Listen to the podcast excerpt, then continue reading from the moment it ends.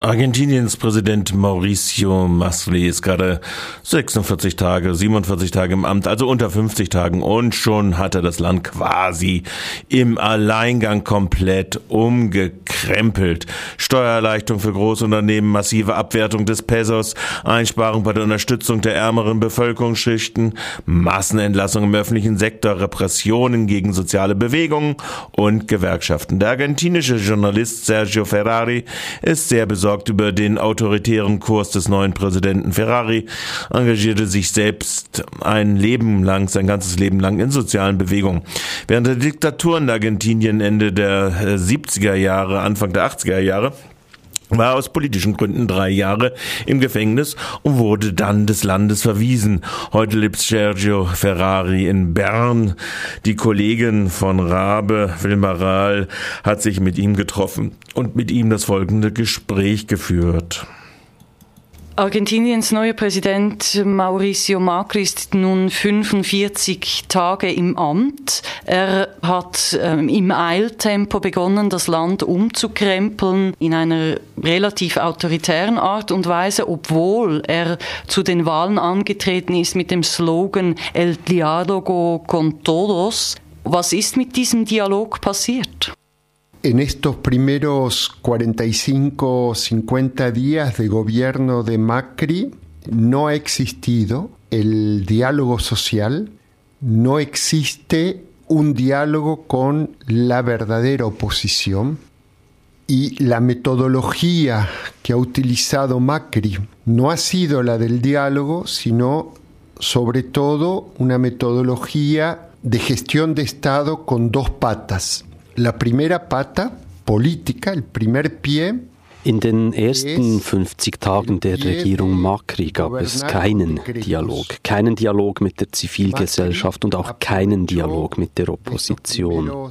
Macris Vorgehen steht auf zwei Pfeilern. Der erste politische Pfeiler sind die Dekrete. Macri profitiert davon, dass im Januar in Argentinien Sommerferien sind und das Parlament nicht tagt. Er hätte das Parlament zwar einberufen können, tat es aber nicht. Stattdessen regiert er mit sogenannten nationalen Dringlichkeitsdekreten. So kann er als Präsident Gesetzesänderungen beschließen, ohne sich mit irgendwem zu beraten, ohne das von irgendwem absegnen zu lassen.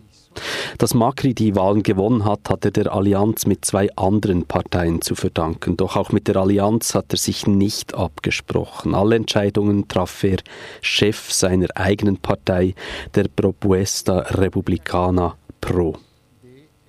Der zweite Pfeiler von Macris Vorgehen ist die Repression. In den letzten Wochen gab es sehr viele Demonstrationen und seine Antwort war stets systematische Repression.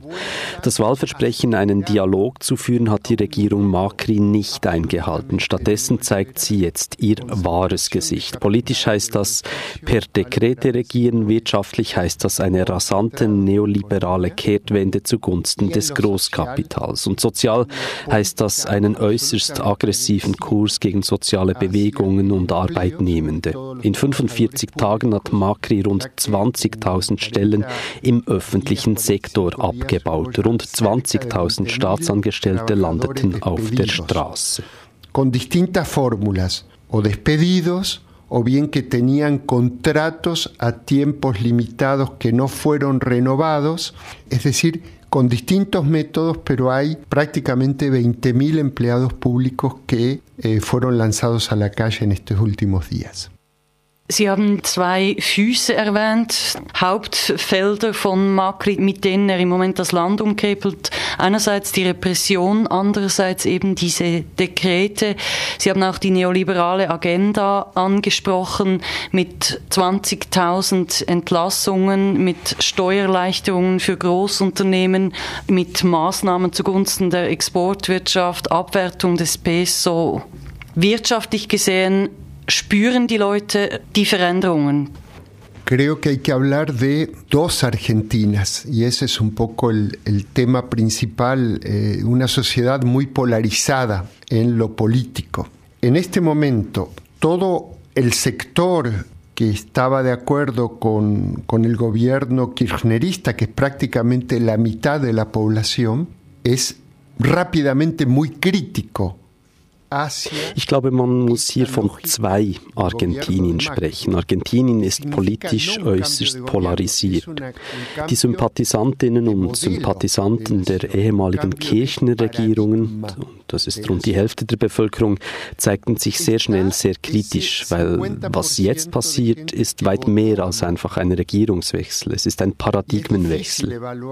Wie sich die andere Hälfte der Bevölkerung, die Anhänger und Anhängerinnen von Macri positionieren, ist noch schwierig abzuschätzen. Klar ist, dass die Unternehmerschicht vorbehaltslos hinter Macri steht. Die Wirtschaftselite hat auch am meisten profitiert vom neoliberalen Kurs. Macri hat zwei zentrale Dinge getan. Erstens hat er die Importbeschränkungen aufgehoben, ein direkter Angriff gegen Kleinunternehmen, Kleinbauern und Kooperativen. Zweitens hat er die Exportsteuern drastisch reduziert für Mais, Soja oder Rindfleisch, wovon ebenfalls die Unternehmerschicht profitiert. Es ist absolut klar, dass sich nun das Nationaleinkommen automatisch hin zur Wirtschafts- und Finanzelite verschiebt. Macris Vision ist, die Bemühungen der letzten zwölf Jahre rückgängig zu machen, das nationale Vermögen etwas gerechter zu verteilen. Die sicher nicht durchwegs perfekten Bemühungen des Kirchnerismus rückgängig zu machen, das nationale Einkommen hin zu den schwächeren gesellschaftlichen Schichten zu verlagern.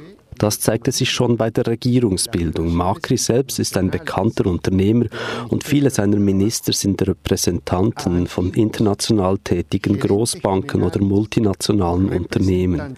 Der Bergbauminister zum Beispiel war früher beim Rohstoffkonzern Shell tätig. Und sie versuchen das nicht einmal zu verstecken. Sie sagen ganz offen, die politischen Visionen des Staates sind die gleichen wie die wirtschaftlichen Visionen der Großunternehmen. Hay representantes de los bancos, de los principales bancos internacionales, de las grandes transnacionales, y no lo esconden. Ha habido la voluntad de decir que entre la visión política del Estado y la visión efectiva, de gestión efectiva y rentable empresarial del Estado, él asume esta versión. Diese Nähe zu den Wirtschaftseliten national und international zeigte sich jetzt auch gerade dadurch, dass Macri am äh, Weltwirtschaftsforum in Davos zu Besuch war. Er hat angekündigt, wieder im Schuldenstreit zu verhandeln mit den Hedgefonds. Bis jetzt hat die Regierung Kirchner dies ja verweigert, weil die Konditionen für Argentinien einfach allzu schlecht waren. Was bedeutet jetzt diese Kehrtwende von Macri? Uno de los puntos esenciales del programa del kirchnerismo estos últimos 12 años en política internacional fue decirle no a la negociación con los fondos buitres. ¿Qué son los fondos buitres? Einer der wichtigsten außenpolitischen Grundsätze der Kirchner-Regierungen der letzten zwölf Jahre war, dass sie sagten, nein, mit den Geierfonds verhandeln wir nicht. Was sind Geierfonds? Das sind internationale Fonds, die staatliche Schuldpapiere billig aufkaufen, um dann von den Staaten den effektiven Wert der Schulden zurückzufordern. Sprich, für Schulden im Wert von anderthalb Milliarden Dollar verlangen die Hedgefonds dann 20 Milliarden Dollar. Die Regierung Kirchner ging darauf nicht ein. Mit breiter internationaler Unterstützung, notabene von vielen südamerikanischen Regierungen, aber auch zum Beispiel vom französischen Präsidenten François Hollande. Macri aber sagt nun, wir müssen verhandeln, wir müssen das Problem aus der Welt schaffen. In Davos ist Macri gescheitert, weil die Hedgefonds offensichtlich so gierig sind, dass sie sich nicht einmal mit der argentinischen Wirtschaftselite einigen können. Die nächsten wichtigen Verhandlungen sind Anfangs Februar. Bis jetzt ist zwar noch unklar, wie viel Argentinien zu zahlen bereit sein wird, klar aber ist, dass Argentinien unter Macri verhandeln will. Pero todavía no ha habido ninguna exposición clara externa de cuánto estaría dispuesto a pagar Argentina. Lo que sí está claro que Argentina con Macri quiere negociar y poder resolver ese tema que es un tema de política internacional y un tema ideológico significativo.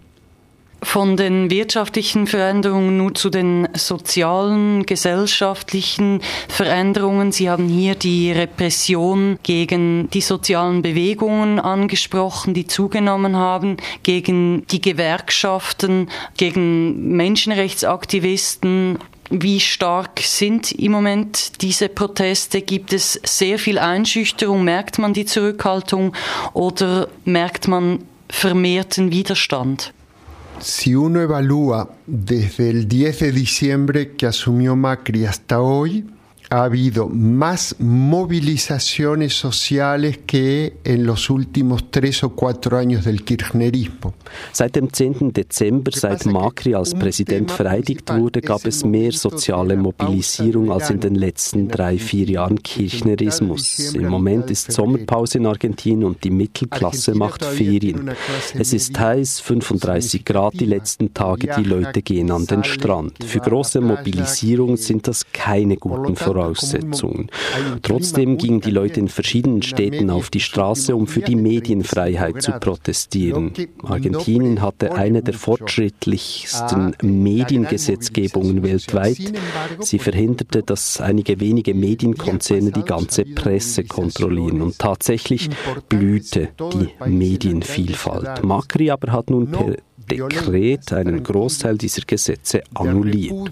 Und es ist sehr bedeutend, wenn nun bei diesen hohen Temperaturen die Leute auf die Straße gehen, nicht wegen Lohnkürzungen, sondern für die Verteidigung der Medienfreiheit.